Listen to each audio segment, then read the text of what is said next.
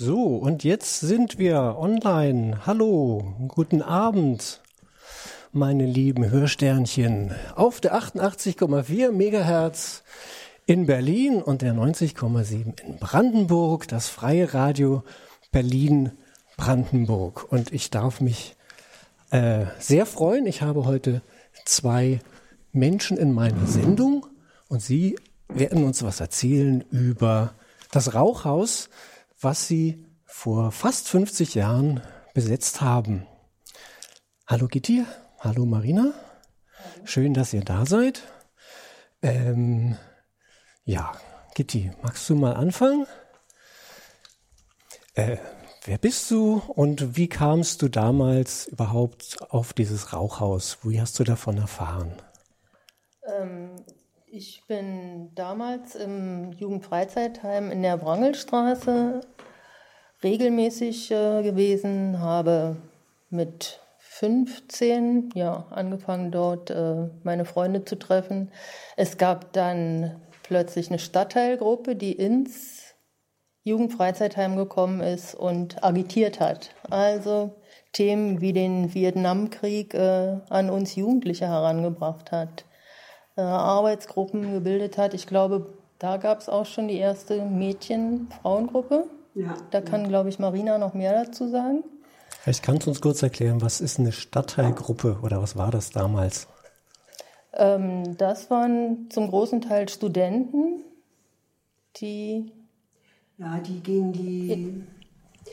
Die Stadtteilgruppe waren Studenten, die gegen die Pläne des Senats, äh, die, die Stadt zu sanieren, also platt zu machen und äh, dort Neubauten zu erstellen, was nur das Ergebnis gewesen ist, dass die Mieten enorm angestiegen wären. Und äh, da versuchten sie die Bevölkerung äh, in dem Kampf dafür zu gewinnen, was ihnen nicht so richtig gelang. Und aber äh, ja uns Jugendlichen dann äh, aufsuchten und wir Kontakt mit ihnen bekamen. Und äh, ja, wir, die besuchten uns dann regelmäßig und aber kann ich noch mal fragen, wo wart ihr? Wo habt ihr euch immer getroffen als Jugendliche? Wie, wie haben die euch gefunden? Ja, wie Gitti gerade sagte, wir waren im Jugendfreizeitheim. Das, war, ähm, das waren Räume von, von der evangelischen Kirche und wir besuchten das ganz regelmäßig, aber was äh, da lief halt äh, auch nicht mehr ab, als dass wir da Tischtennis spielten und einmal in der Woche eine Tanzveranstaltung hatten. Was uns damals schon nicht passte, waren die Zeiten. Also es war sehr begrenzt. Um 20 Uhr wurde geschlossen, sonntags war gar nicht auf.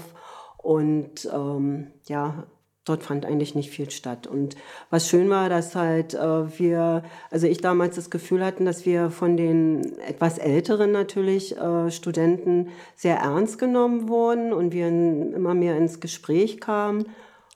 Und eine, äh, wie gesagt, diese, diese Mädchengruppe gründeten und, und zusammen, wir als Mädchen uns zusammensetzten und guckten, was wir für Interessen hätten was wir also beruflich später machen wollten, wie es in unseren Beziehungen waren. Sexualität war ein großes Thema.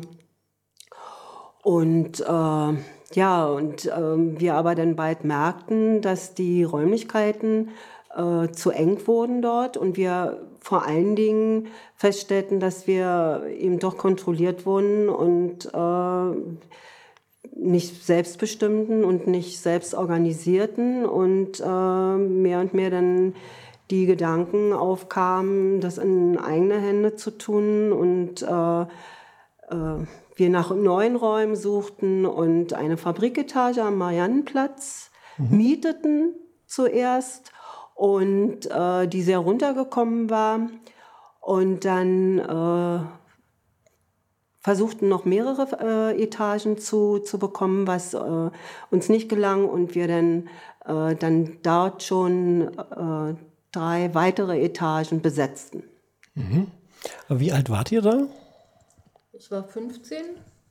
Nochmal? Ich war 15 im mhm. Jugendfreizeitheim.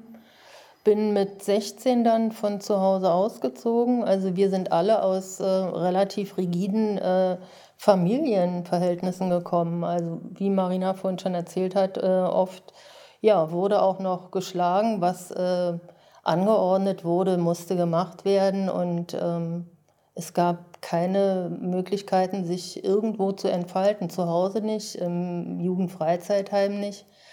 Und da bot sich dann die Perspektive im Jugendzentrum, im Besetzten, ja, auf Gleichgesinnte zu treffen. Aber ihr seid zur Schule gegangen. Ja. Jeden Vormittag wart ihr in der Schule und Ja. nachher seid ihr in das Freizeitheim gegangen, um so ein bisschen zu, wie Ja. euer Alltag so war. Ja, ja, das war noch der reguläre Alltag und ähm, irgendwann, als es bei mir Katastrophe wurde zu Hause, bin ich abgehauen von zu Hause und musste dann das ganze Legalisierungsverfahren äh, durchlaufen. Also ich durfte nicht äh, gleich ins Rauchhaus einziehen, sondern musste ein halbes Jahr erstmal überbrücken, bis meine Papiere geklärt äh, waren und mein ganzer Status, also Vormundschaft und ähm, Aufenthaltsbestimmung, bis das geregelt war. Und konnte dann erst, als ich äh, meinen Personalausweis dann bekommen habe, ins Rauchhaus einziehen, habe die Zeit in einer Wohngemeinschaft überbrückt. Okay, also es war schon möglich, alleine zu wohnen, aber du brauchtest dann einen anderen Vormund. Na, alleine habe ich nicht gewohnt. Ich habe eben äh, übergangsweise auch über die Stadtteilgruppe diese Wohngemeinschaft gefunden, in der Ah, ja. ich die Zeit überbrücken konnte. Ja, Also die Stadtteilgruppe hat euch so ein bisschen angestiftet, kann man Ja. sagen. definitiv. Genau. Wie war die Situation bei dir zu Hause? Ja, ganz ähnlich. Also ich bin aufgewachsen in einer, in einer anderthalb Zimmerwohnung. Das war ein Seitenflügel in, in der Taborstraße zu viert. Und wir hatten kein Badezimmer. Die Toilette war eine halbe Treppe tiefer. Die teilten wir uns mit drei anderen Nachbarn. Und es, äh, es war Kohle beheizt und ähm, ja, also es war einfach immer mehr das Bedürfnis, Raum zu haben und den, den konnte man natürlich nicht bieten, also in so einer kleinen Wohnung. Aber das Rauchhaus als, als Besetzungsort, den habt, das habt ihr euch selbst ausgesucht? Oder kam da, auch, kam da auch schon jemand mit der Idee? Ja, also das war eben, wie gesagt, in dem Jugendfrei, in dem Jugendzentrum, was wir, oder die Fabriketagen, die wir besetzt hatten, war ein regelmäßiges Treffen. Und mit der Stadtteilgruppe und äh, wer noch dazu kam, das war die Band Tonsteine Scherben und die Theatergruppe Rote Steine, die Lehrlingstheater machten. Und bei uns also kam halt immer mehr der, der Wunsch auf, nicht nur Freizeit zusammen zu gestalten, sondern auch zusammen zu wohnen. Also die, die Lehrlinge, wir Lehrlinge und Schüler, wir wollten raus von zu Hause weg. Und äh, es war über, gab natürlich überhaupt keine Möglichkeiten, eine Wohnung zu bekommen. Es war eine große, große Wohnungsnot in, in Westberlin. Und ähm, somit sahen wir da keine Chance.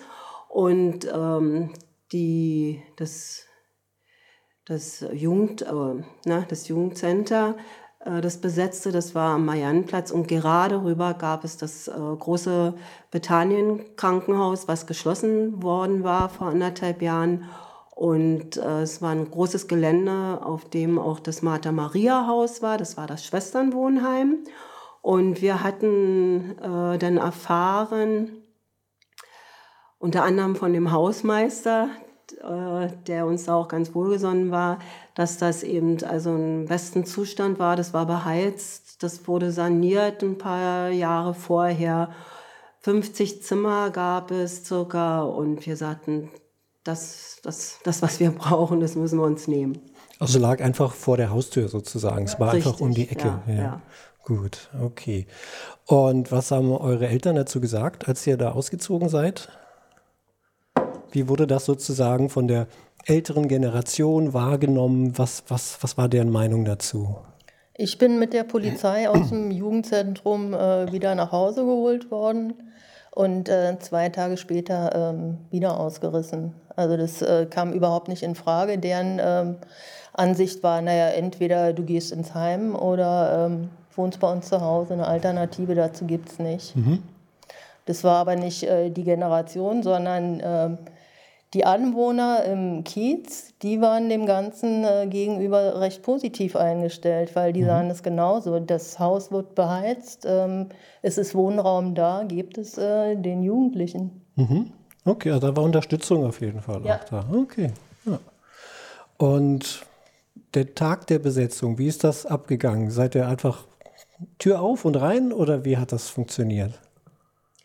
Ja, wir hatten die, die Besetzung des Hauses, auch noch ähm, circa 20 Leute waren auf dem Plenum, dann beschlossen und uns einen Plan zurechtgelegt, dass wir also dafür eine große Öffentlichkeit bräuchten. Und dann lief es so, dass, dass äh, wir erfuhren und auch sehr betroffen waren von der Erschießung von Georg von Rauch und äh, die Band Tonsteine Scherben und auch andere Gruppen den Teach-In in der TU, also das TU, die Universität in, äh, am Ernst-Reuter-Platz machten. Und wir sagten, das ist der Moment, wo denn dort aufgerufen werden könnte zu der Besetzung. Und die Vorhut, äh, das waren acht Leute. Ich war da auch mit dabei. Wir organisierten äh, äh, jemand, der dann das Türschloss aufbrechen konnte und hatten Kerzen dabei, ein bisschen Proviant und kletterten dann, ich weiß nicht, so um circa 20 Uhr dann über den Zaun, äh, brachten das äh, Schloss auf, schlichen uns dann ins Haus und warteten ab, das mhm. äh, auf, auf Unterstützung. Und so zwei Stunden später äh, nachdem Rio und die also äh, Tonsteine Scherben äh, gespielt hatten und dann im Anschluss sagten, also heute soll in Kreuzberg äh, ein Haus besetzt werden und äh, mhm. fahrt nach Kreuzberg und äh, unterstützt die Leute kamen dann auch äh, so zwischen 10 und 11 die ersten Leute ins Haus und riefen, hallo, wo seid ihr? Und äh, ja, hier sind wir. Und es war also wirklich und äh, ja, und dann kamen so etwa 100 Leute und dann ging aber auch dann irgendwann nach einer Stunde die Sirenen los und äh, äh, ja, es kamen immer, es waren dann tatsächlich wohl 400, 500 Leute auf dem Mariannenplatz, aber genauso viele Bullen waren dann irgendwann da und äh, verjagten brutal die Leute vom Platz. Also mhm. die trieben die durch die Straßen und äh, ja gut, immerhin waren wir dann zu 100 in dem Haus und die, wir wurden angesprochen, äh, ja, was ihr wollt und wir sagten, wir bleiben hier drin, wir wollen, das Haus ist besetzt wir waren vorbereitet mit einem großen Transparent, was wir rausgehängt haben. Und dieses Haus ist besetzt. Und äh, verlangten den Senat oder beziehungsweise den, den äh, Bezirk, den, den Jugendstadtrat äh, Beck, hieß er, Jürgen, Erwin, Erwin Beck. Das war ein, ja, von uns, also den, das war auch bewusst ausgesucht, weil wir wussten, dass das ein Antifaschist war und ähm, also gegen die Nazis gekämpft und ein linker Politiker war. Und der kam auch, der alte Herr, und, aber wir, die Türen blieben zu. Er musste über eine Leiter klettern und kam dann auch ins Haus und äh, er versprach dann, also, dass wir dann erstmal die Nacht äh, also es wurde nicht geräumt, sondern die Nacht konnten wir erstmal drinnen mhm. bleiben. Okay. Und ihr sagt, ihr wart acht Leute in der Vorhut und dann kamen so 100 nach. Was, was waren das für Leute? Wie viele Männer, wie viele Frauen waren da, wie viele Kinder? Ich war nicht dabei, ich mhm. war nicht legalisiert. Ja, du warst ja noch nicht legalisiert, das stimmt, ja. Also es waren, also es waren viele Studenten, hauptsächlich Studenten, würde ich sagen, mhm. äh, die da in der TU waren. Und äh, erstmal unsere, ja, also in dem Akt der Besetzung da beteiligt waren. Und aber ganz schnell die dann auch wieder zurückgingen. Und, äh, aber es war wie ein Lauffeuer in der Stadt, dass wir da dieses große Haus besetzt hatten. Und äh, es gab von Anfang an ähm, Menschen, also gerade wir, die dort ähm, im Jugendzentrum waren, die dort bereit waren, dort einzuziehen. Aber es kam dann in den nächsten Tagen, äh, war das Haus voll von jungen Menschen, Schülern äh, und, und die men junge Menschen, die von zu Hause weggelaufen waren, aus den Heimen weggelaufen waren mhm. und dort versuchten, ein Zimmer zu bekommen, Unterschlupf zu, zu bekommen. Kann man sagen, wie viele Jungs, wie viele Mädchen? Also es waren schon mehr Jungs als Mädchen, würde ich sagen. Also ich kann das jetzt nicht in Zahlen okay. ausdrücken, aber so gefühlt waren es auf jeden Fall mehr ja. Jungs. Also in den Videos sieht man meistens Männer und im Hintergrund so ein paar Frauen, deshalb wollte ich nochmal ja, Es waren, es waren schon, also ganz zu Anfang auch viele Mädchen. Es waren ja mhm. viele, viele Mädchen auch in den Heimen. Und wie mhm. Gitti vorhin sagte, also es sind ja nicht nur weggelaufen, sondern von Eltern auch in die Heime geschickt, gesteckt worden. Und es waren schon auch viele Trebegängerinnen. Mhm. Also die Weggelaufenen, die nannte man ja Trebegänger. Und ähm, aber die dann auf deine Frage, die du vielleicht hinaus willst, ist, dass tatsächlich dann mehr Männer, mehr Jungs äh, mhm. dann da konstant im Haus blieben mhm. und wohnten und wir Frauen in der Minderheit waren. Okay. Meine Gäste sind Marina und Gitti und wir sprechen heute über das Rauchhaus, was die beiden vor 50 Jahren besetzt haben. Aber Gitti, du bist ein bisschen später dazugekommen, habe ich das richtig verstanden? Ja, ich bin erst äh, ein halbes Jahr später eingezogen. Mhm. Lass mich überlegen. Nee, gar nicht. Ein Vierteljahr später, ein Vierteljahr nach der Besetzung. Okay, also ja. im Frühjahr irgendwann. Ja. Mhm. Und musstest du dich da vorstellen bei den Leuten? Musstest du sagen, wer du bist und warum du das einziehen möchtest oder wie hat das funktioniert? Also ein Teil äh, der Bewohner kannte mich ja. Wie gesagt, wir hatten ja den Zusammenhang äh, Jugendfreizeitheim und äh, kannten uns aus den Zusammenhängen. Mhm. Von daher hatte ich meine Fürsprecher. okay. Genau. Und wie habt ihr euch jetzt in der Öffentlichkeit dargestellt? Du meintest, es gab irgendwie sowas wie Öffentlichkeitsarbeit oder so. Ja, also wie, also wir haben schon gehört, wie sich die Öffentlichkeit euch vorgestellt hat und dass ich unterstützt wurde von den Anwohnern auch. Wie habt ihr euch nach außen den Leuten? Ich habe irgendwas von, von so einem 1. Mai-Fest gehört. Stimmt, das war später. Mach du mal. Also Öffentlichkeitsarbeit. Wir wollten, dass die Bevölkerung ähm, Bescheid wusste, wer da jetzt äh, dieses Haus besetzt hatte. Und wir brauchten die Bevölkerung auch. Also erstens war es ganz spontan äh, und überraschend auch für uns. Und äh, wie Gitti vorhin auch schon sagte, also dass die, dass die Bewohner also uns da ganz wohlgewollen waren, weil sie einfach die, die Situation in ihren Häusern, in ihren Wohnungen kannten und sagten, also das muss kein Haus leer stehen. Und ähm, äh, wir hatten alle nichts und bekamen von denen so viele Spenden, also äh, an Möbeln zum Beispiel und Klamotten und äh, weil wir ja eben alle zu Hause weg waren und wir konnten uns da bestens erstmal einrichten mit den, mit den ja. Sachen, die uns die, da äh, gespendet wurden. Mhm. Und äh, naja, und dann mit dem Senat war es halt so, wir mussten ja in Verhandlungen treten und äh, das, äh, was wir eben brauchten, war ein Vertrag. Und äh, deswegen mussten wir einen Verein gründen. Und weil wir alle nicht, äh, damals wurde man erst mit 21 volljährig, äh, wir alle viel jünger waren, äh, wurde der, der Verein gegründet von der, hauptsächlich von Leuten aus der Stadtteilgruppe. Das waren sieben Leute. Und ähm, uns wurde, wie gesagt, also erstmal die, die, die Räume erstmal, konnten wir erstmal weiter nutzen.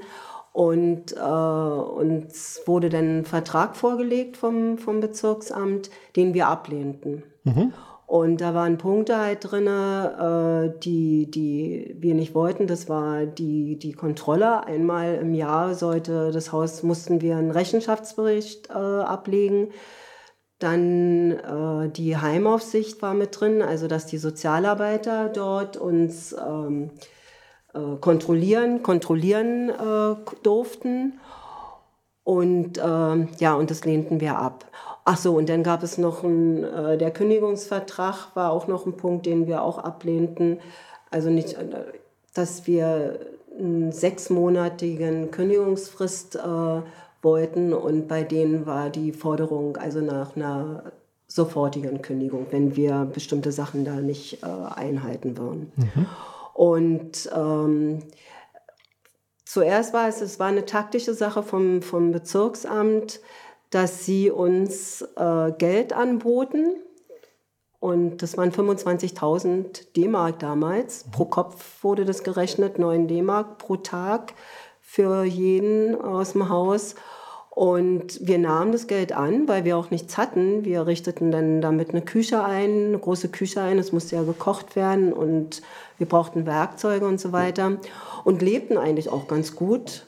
Und äh, merkten dann aber, dass wir, dass das eine Taktik war, uns da zu kaufen. Also umsonst gibt es nichts, das wussten wir und äh, würden dann eventuell von denen also genauso wieder kontrolliert werden und sagten, nee, also wir wollen selbst organisiert dort leben, wir wollen selbst verwaltet, wir wollen uns selbst verwalten und vor allen Dingen selbstbestimmt in dem Haus leben. Mhm. Und lehnten dann weitere, was uns, uns wurde weiteres Geld angeboten und das lehnten wir ab. Okay. Und Gitti, kannst du so ein bisschen beschreiben, wie der Alltag im Rauchhaus war? Also ihr seid immer noch zur Schule gegangen, nehme ich an? Ähm, das war einer der Tagesordnungspunkte auf dem Plenum, das einmal in der Woche stattfand. Ähm, wie konnte man es ähm, regeln, dass die Schüler regelmäßig in die Schule gehen? Mhm. Die Jungarbeiter, Lehrlinge, Arbeiter, die sind oft äh, schon früher losgegangen, haben zusammen gefrühstückt, sind losgegangen und die Schüler lagen dann noch in den Betten und äh, der ein oder andere stand auf, der andere eben nicht. Äh, das war ein Dauerbrenner und ich finde das extrem wichtig, das nochmal zu betonen. Auch die Jungarbeiter und die Lehrlinge, die waren zwei, drei, vier Jahre älter als wir, ja, und haben diese Verantwortung äh, übernommen. Das ist einfach irre, finde ich, im Nachhinein betrachtet, ja. Und ähm, es gab dann einen Wegdienst, der organisiert wurde. Jemand, der dann alle Schüler ähm, geweckt hat, äh, das Frühstück sogar gerichtet hat. Ähm, ich muss aber sagen, bei mir ist es so gewesen, dass ich zum Schluss ähm, die Schule nur noch geschwänzt habe, weil es war so, dass ich von der ersten Schule geflogen bin. Hier in Kreuzberg auf dem Gymnasium war es überhaupt nicht möglich, dass man von zu Hause auszog und äh, in einer Wohngemeinschaft wohnt. Mhm. Ähm, das waren noch ähm, einige von den alten Nazis, die da an der Schule saßen. Und das war unmöglich. Ich flog von der Schule, musste die äh, Klasse wiederholen und hatte dann ein ganz anderes Leben als alle meine Mitschüler. Und das ging überhaupt nicht mehr. Also es gab keine gemeinsamen Interessen, die wir teilten und auch kein gemeinsames Leben. Es war, waren zwei Welten. Also du hast nicht deine Schulfreunde denn mitgenommen oder so. Das war schon getrennt irgendwie. Ja. Okay. Ja. Hm. Und ähm, wir haben vorhin gesprochen über Migranten, weil Kreuzberg ja ein sehr migrantisches äh, Viertel war und ist. Äh, Gab es auch migrantische Hausbesetzerinnen? Gab es Menschen, die da gewohnt haben im Rauchhaus?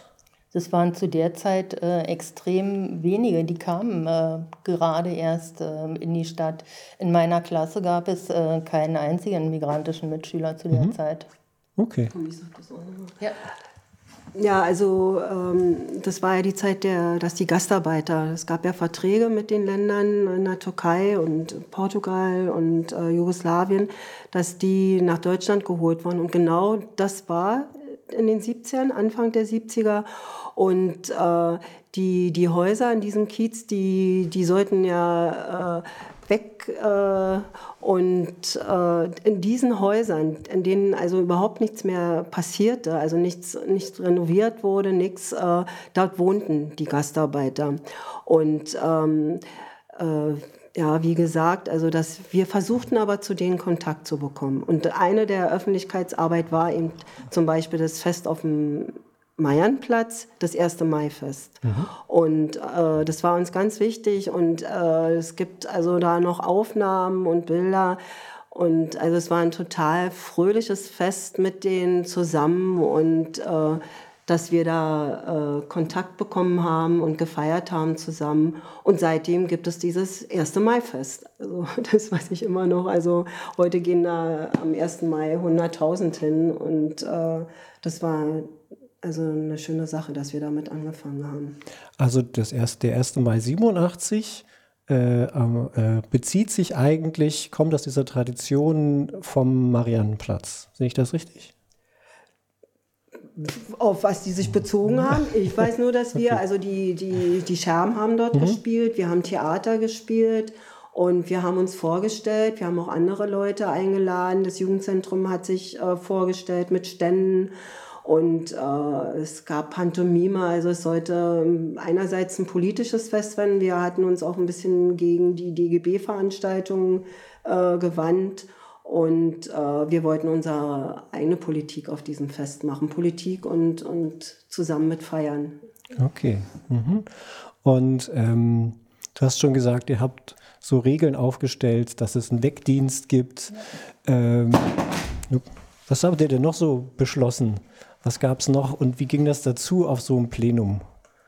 Ja, also für mich äh, aus diesem, wie gesagt, recht rigiden Elternhaus war es ähm, sehr schwierig, weil ähm, das Plenum oft äh, turbulent war. Und das mhm. war für mich eine Bedrohung. Ja? Also das mhm. Turbulente war was Negatives äh, von zu Hause. Ja? Das hieß, ähm, jetzt gibt es gleich Stunk. Ähm, das ähm, ging mir sehr nah und äh, war für mich auch schwer, mich äh, auf so einem Plenum zu artikulieren. Also wenn äh, raue Töne angeschlagen wurden und äh, sich ähm, ja, fast geprügelt wurde. Die Situationen gab es ja auch. Was, du gehst nicht arbeiten und ein Wort gibt es andere und wir brauchen Geld und ähm, du kannst es nicht auf der Tasche liegen. Ähm, das ähm, war eine Herausforderung. Also das muss man lernen. Das war eine harte Schule für mich, fand ich. Mhm, aber hast du und was gelernt? Ja. Und zwar was? Ähm, ich ähm, habe, glaube ich, für mein Leben mitgenommen, ähm, dass ich äh, nicht ähm, die Autoritäten anerkenne, so wie sie sind, auch wenn ich nachher in den Schuldienst gegangen bin, ähm, habe ich mir gezielt ähm, meinen Kiez ausgesucht, also entweder die Schule am Kotti oder die Schule in Neukölln Nord, äh, um mit den Kindern zu arbeiten, die es brauchen und nicht in die Bezirke zu gehen, wo mir die Eltern sagen, wie ich meinen Unterricht machen soll. Mhm. Aber hast du auch was in Bezug von so einem Plenum und Organisation von einem Plenum und wie man sich äußert vor dominanten Menschen? Also gab es da eine Entwicklung vom ersten Plenum im Rauchhaus über die Jahre hinweg? Ähm, mit Sicherheit. Ähm, auch dadurch, dass wir uns gemeinsam gestärkt haben. Ich würde sagen, es sind die Mädchen und die miteinander gewesen, mhm. die sich äh, unterstützt haben, solidarisch gewesen sind und ähm, ja, mhm. aufgegeben hab, haben. Äh, ihr habt auch eine Frauengruppe gegründet, ist das richtig? Aus welchem Grund? Was habt ihr da gemacht? Was waren eure Themen? Ja, also wir haben dann äh, als Frauen, als Mädchen, als mhm. junge Mädchen äh, dann doch erkannt, dass äh, wir, ja, ich will nicht sagen unterdrückt, aber äh, nicht zum Zuge kamen. Ja, ganz lapidar das mal auszudrücken. Und ähm, dass sich mehr und mehr die, die, die Männer im Haus äh, sich da nach vorne drückten und äh, die den Ton angaben, die Richtung angaben und ähm, also ob das jetzt in persönlichen Beziehungen waren und äh, oder äh, auch nach außen. Also wir hatten ja dann noch immer wieder diesen Kampf mit, mit dem Senat, also sich nach vorne spielten und da die Sprecher, meistens die Sprecher waren und äh, wir den Weg dann nur sahen, also wir müssen uns jetzt erstmal zusammenschließen. Und äh, es gab dann tatsächlich Aktionen von, von, von Frauen, die dann äh, ganz öffentlich an die Öffentlichkeit gingen im Haus und an die, an die Türen ihrer, ihrer Zimmer. Meistens lebten Pärchen zusammen in einem Zimmer und es öffentlich machten und sagten, hier, äh, mein Freund so und so äh, reißt hier eine große Lippe auf dem Plenum und äh, hat dann immer seine, seine politischen Termine, wo er überall hin musste. Aber er schafft es nicht, das Zimmer mal einmal sauber zu machen. Das, dafür bin ich dann zuständig. Und äh, dass das halt öffentlich wurde, wurde das dann halt auch diskutiert und äh, das, war, das war wichtig. Und ähm, insgesamt äh, hat es uns halt gestärkt und äh, für uns das dass wir, wir haben dann halt äh, auch Gruppen äh, zusammen gelesen. Wir haben Vorbilder gesucht und mhm. haben äh, nach Rosa Luxemburg oder Clara Zetkin uns äh, äh orientiert. und äh, den Kampf gegen den Paragraph 218, äh, das was ja damals ganz aktuell war, mit unterstützt.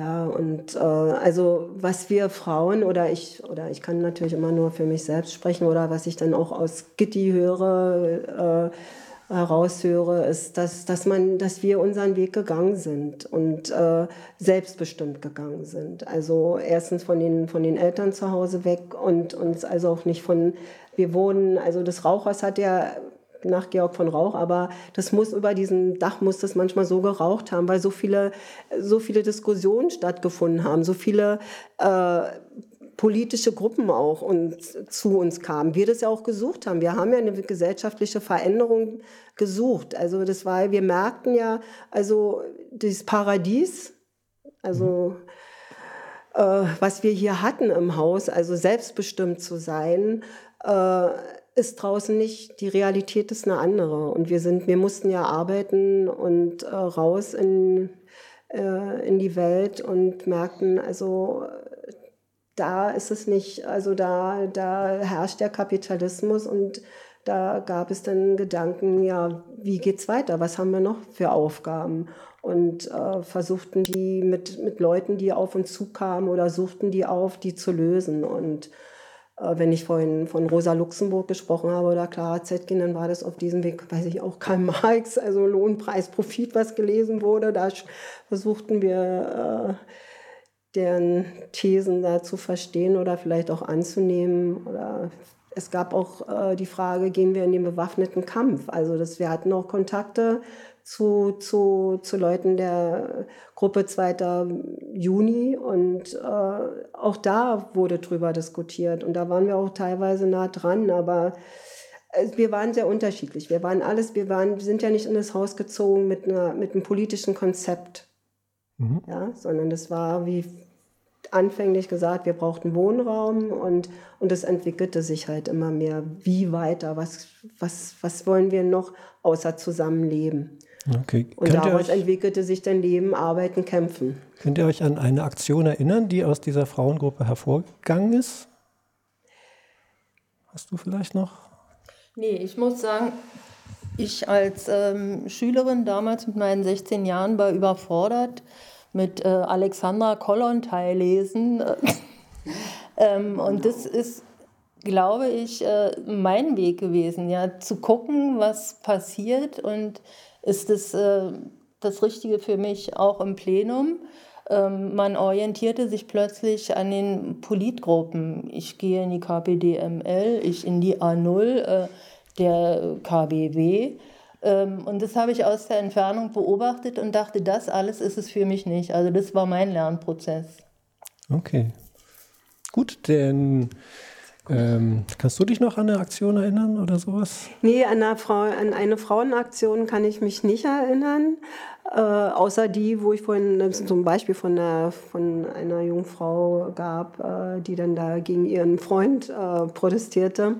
Aber die Öffentlichkeitsarbeit fällt mir trotzdem noch mal ein. Wir haben auch, ähm, also ohne uns da an irgendwelchen Gruppen zu orientieren, haben wir waren wir an der BVG-Kampagne beteiligt mhm. äh, gegen die Preiserhöhung der, mhm. der BVG und äh, verteilten Flugblätter, bis dass wir Aktionen machten, dass wir die, die, die Fahrscheinautomaten zuklebten und äh, niemand sich mehr Fahrscheine äh, kaufen konnte. Das war zum Beispiel eine Aktion. Okay. Und traten auch wieder mit den Scherben zusammen auf. Es gibt ja ein BVG-Lied, äh, was auch ganz bekannt wurde und äh, sind auf die Straßen gegangen gegen die Preiserhöhungen. Okay, das ist klar. Wir haben kurz, äh, als die Musik lief, gesprochen. Ihr habt auch mal über die Mauer geguckt, die 20 Meter von euch entfernt war aber es gab keinen, gab es eine Kommunikation mit den Leuten auf den Türmen? Nicht wirklich. Nee. Also ich sag mal, die einzige Kommunikation, beziehungsweise die mir einfällt, ein, ein, so eine kleine Geschichte. Das war 1972. 1972 kam die, die, die Platte Keine Macht für, für niemand raus von den Scherben. Und ähm, das war der 13. August. Äh, das war ja Tag des Mauerbaus. Und wir saßen alle äh, gut gelaunt äh, im Garten. Und äh, das kam die CDU und, und wollte, rief uns auf, wir sollten zur Mauer und wir sollten protestieren und äh, gegen die Mauer. Und es kam aber auch die KPDML, die dann uns auch einladen wollte. Wir sollten jetzt gegen die CDU demonstrieren. und äh, der Tontechniker, der hatte die Bänder mit dabei, ganz frisch noch von den Scherben und spielte dann riesenlaut. Wir stellten die, die Lautsprecher raus aus den Fenstern heraus und äh, rübergestellt auch nach dem Osten und das Lied Keine Macht für niemand. Also das war unsere Botschaft nach drüben. Okay, das ist gut. Ähm, genau, also ähm, ihr hattet also zumindest was mit der Polizei zu tun. Die war schon ab und zu mal bei euch zu Gast, habe ich gehört. Gitte, vielleicht kannst, äh, Gitti, kannst du was dazu sagen? Hast, hast du die mal persönlich vor, in deiner, vor deiner Wohnungstür gehabt? Die standen vor meiner Zimmertür im Zusammenhang mit den äh, vorgefundenen Lambrusco-Flaschen, als das Haus ähm, durchsucht worden ist, äh, unter, dem, unter dem Vorwurf, äh, wir würden Bomben basteln. Und ähm, ja, sie standen vor der Zimmertür, du durftest dich aus dem Zimmer nicht rausbewegen, Tür auf. Und hattest da deinen äh, Privatbullen und ähm, die Kommentare, oh, hier ist ja mal aufgeräumt und Je nachdem. Aber die sind wieder gegangen irgendwann. Die sind wieder gegangen, ja. Okay, also ihr hattet denn auch ein Recht da zu wohnen. Das konnte euch keiner rausschmeißen erstmal. Nee, durch äh, die Verträge, die, ja. genau, die mhm. geschlossen wurden, äh, hatten wir das Recht dort zu wohnen. Ich möchte noch mal kurz äh, anmerken, die drei Sozialarbeiter, die äh, fürs Rauchhaus zuständig waren, das war ja auch ein großes Glück für uns, äh, dass wir da Leute gefunden hatten, die äh, das Ganze auch unterstützt haben und dann äh, von der Uni die Leute, ja, Kappeler, Liebel, die Professoren, die eben auch eine gute Unterstützung für solche Verhandlungen gewesen sind. Mhm. Also die waren Sozialarbeiter für das Rauchhaus? Ja, der eine ähm, war dann auch bei uns äh, zu Hause als ich äh, abgehauen war, das erste Mal, ist dann rausgeflogen. Mein Vater hat ihn rausgeschmissen. ähm, ja, die waren zuständig für uns. Okay, und die haben euch unterstützt? Ja. Ah ja, gut. Und ähm, ihr habt jetzt laufende Kosten vom Senat bekommen. Wie habt ihr Essen gekauft? Wie habt ihr Sachen gebaut, renoviert? Nee, wir haben keine laufenden Kosten bekommen. Nein? Das hat sich ja mit der Zeit äh, ein Finanzplan äh, entwickelt bei uns. Ich mhm. habe Sozialhilfe bekommen als Schülerin, habe 200 Mark, glaube ich, bekommen und davon 50 einbezahlt. Und äh, alle waren aufgefordert zu arbeiten und ähm, uns zu finanzieren. Also das waren gestaffelte, waren gestaffelte Beiträge für den Unterhalt, den wir brauchten. Dann gab es feste Dienste, es gab einen Kochdienst, ähm, jeweils drei Leute, die äh, fürs ganze Haus gekocht haben und äh, abgewaschen im Anschluss. Ähm, Putzdienste. Putzdienste, genau. Was ja heute eine große Diskussion ist, in vielen Clubs, in vielen Jugendzentren, was macht man, wenn sich einer daneben benimmt? Wenn einer nicht mehr weiß, ne, wenn einer was tut, was echt nicht okay ist. Wie habt ihr Regeln durchgesetzt? Wie, wie, wie, welche Konsequenzen gab es? Wie hat das funktioniert bei euch? Also, also bei 60 Leuten könnte ich mir vorstellen, vielleicht passiert mal was. Gab es da irgendwie eine Regel, die ihr aufgestellt habt? Wie habt ihr das offiziell oder inoffiziell? Na, ich erinnere mich in dem Zusammenhang äh, an einen Filmausschnitt, es war klar, du äh, gehst arbeiten. Wenn du, nicht, äh, wenn du gerade nichts findest, dann sorgst du aber innerhalb des Hauses äh, für Unterstützung, indem du dann das, was gerade anfällt, äh, übernimmst.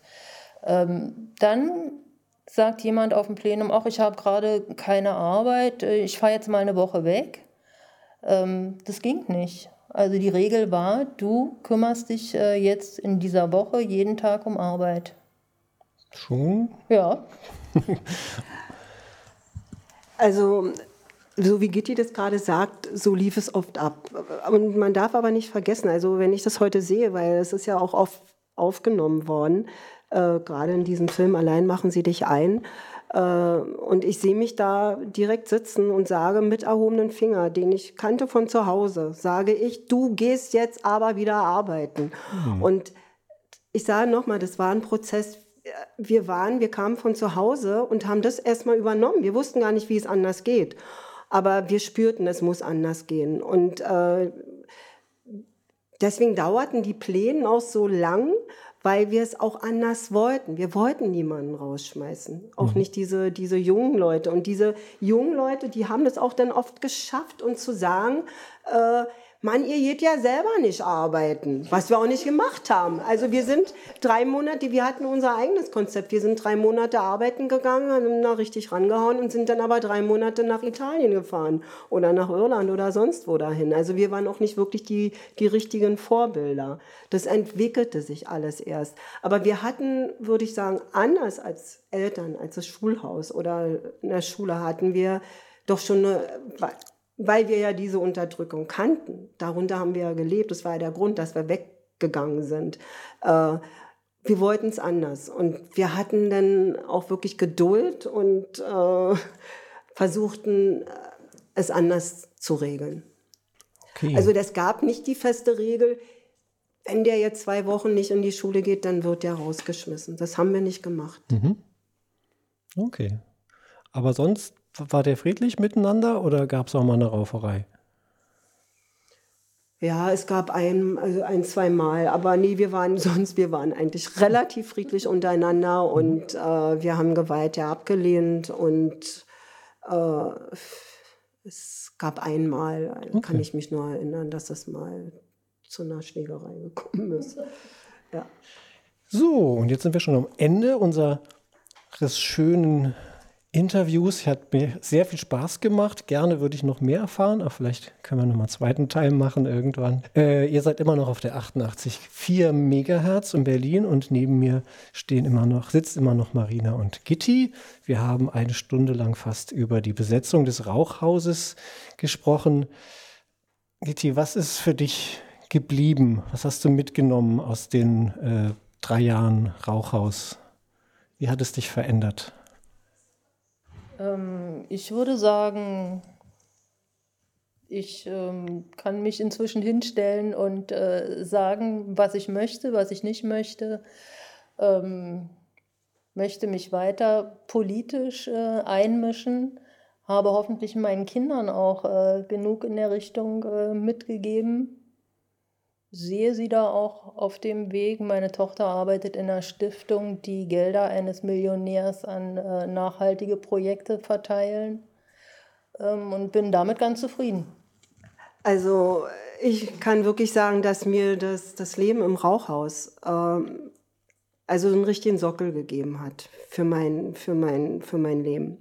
Äh, was mir wichtig war, äh, das war die Selbstbestimmtheit und es ist mir heute noch wichtig. Und ähm, das war ein, auch ein Prozess. Also äh, ich habe mehrere Berufe gelernt, die mir, die mir Spaß gemacht haben. Und, äh, aber wie gesagt, ich war auch lange in der Selbstständigkeit und äh, habe dann letztendlich, äh, bin ich ja Erzieherin geworden und bin es heute noch und habe mir da auch ganz wichtig äh, eine bestimmte Richtung. Also nach, äh, ich arbeite in äh, Maria Montessori Kindergarten und äh, mein Leitmotiv ist, zeige es mir selbst zu tun.